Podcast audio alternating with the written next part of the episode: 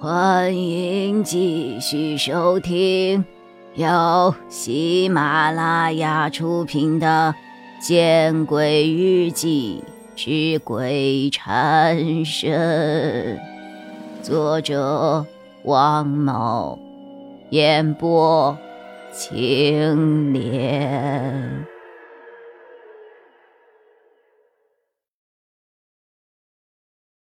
我不由得打了一个哆嗦。怎么了？想到什么了？王凯大概是捉摸到了我的神情变化，有些担忧的问我：“呃，我想起了电影《咒怨》。”我的回答有些敷衍：“哎呀，别想太多，一般孩子是天真的，不会处心积虑去吓唬你的，放心好了。”而后，我又和王凯聊了一些没有营养的话题。呃，马上快十二点了，去吧。快去快回，我等你。十一点五十五分的时候，王凯提醒我道：“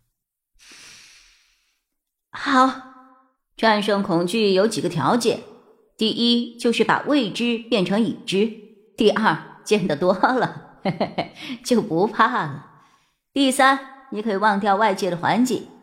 你如果见到他，把他当做一个受伤的小妹妹就好了。哎，你放心啊。”有我师傅给你的红色丝带挂在手上，你根本不会有事儿的。王凯又在电脑上打了几句话，语气十分笃定。我似懂非懂的点了点头，然后起身，拿着一大袋子的饼干和纸钱，走出了卧室。我走到了大门口，拉开了门，走了出去。楼道的灯光。忽闪忽闪的，显得十分恐怖。好在这个时代的人都不是怎么习惯早睡的，每一层都有电视的声音，或者是游戏的声音。下到二楼，我看到小女孩家紧闭的房门，我反复的回想王凯之前对我说过的那些话，终于，我鼓足了勇气。敲了敲门，彤彤，彤彤，开开门，姐姐来看你了。令我有些意外的是，没有想象中的那种长久的等待，门便开了。我深深的吸了一口气，拉开了大门，却见客厅里只开着一盏台灯，对着彤彤的灵位。我隐约看到，我开门的时候，一个穿着红色连衣裙、白色长筒袜、红色小皮鞋的女孩进了一个旁边的房间。她只是一个受了伤的小女孩，她没有恶意的，不要怕。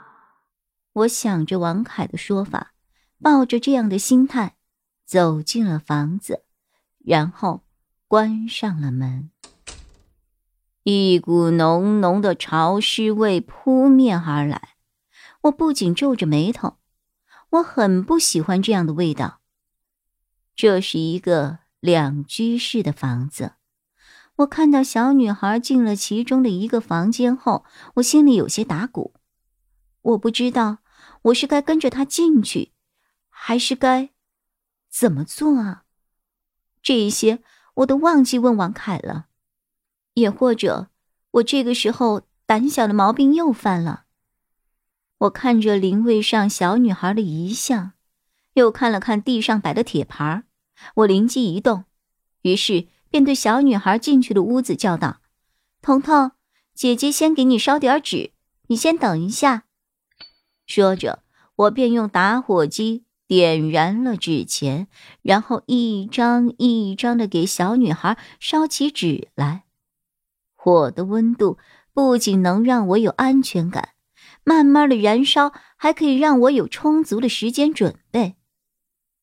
不知我烧了多少张纸钱，小女孩的屋子里传来了唱歌的声音，在安静无比的房间里，唱歌的声音显得很清晰。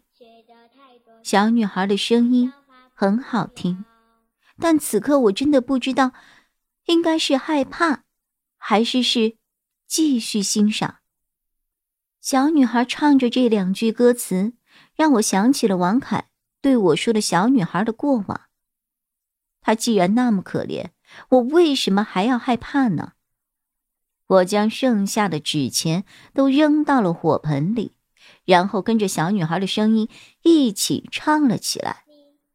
唱着唱着，我想起了自己的童年，想起了父母的陪伴，想起了一起陪我过家家的好朋友。唱完最后一句，我意犹未尽的勾了勾嘴角，有些失神，由衷的感慨。唱的真好听，是吗？小女孩的声音突然从我的身边传来，吓了我一跳。我双腿一软，坐在了地上。我刚才有些忘乎所以了，竟然忘记了自己在哪里，自己是在鬼屋啊！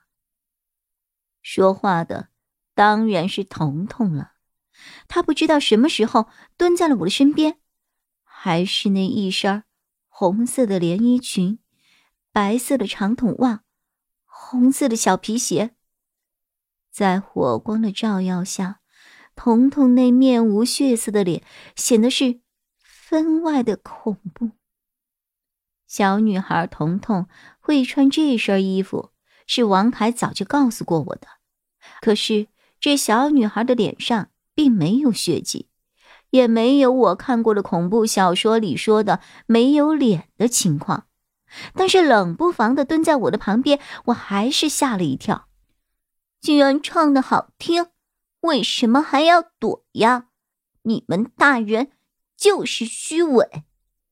小女孩彤彤面无表情的看着我，我缓过了一丝勇气，撑起了身子，重新蹲在了地上。我僵硬的笑了笑，真的好听，只是我以为你是在房间里唱歌。哦，姐姐刚才想事情，没有注意到我过来。呃，对对，我第一次和鬼距离这么近，我想要无限的表达出自己的真诚，却是不知道该怎么表达，所以。我只能表现出自己不害怕他的样子，这样至少能够减少一些距离感。哦，对了，彤彤，你饿不饿？姐姐给你带了饼干，吃一点。我突然想起了脚边还有一袋饼干，连忙递给了彤彤。本集播讲完毕，你关注了吗？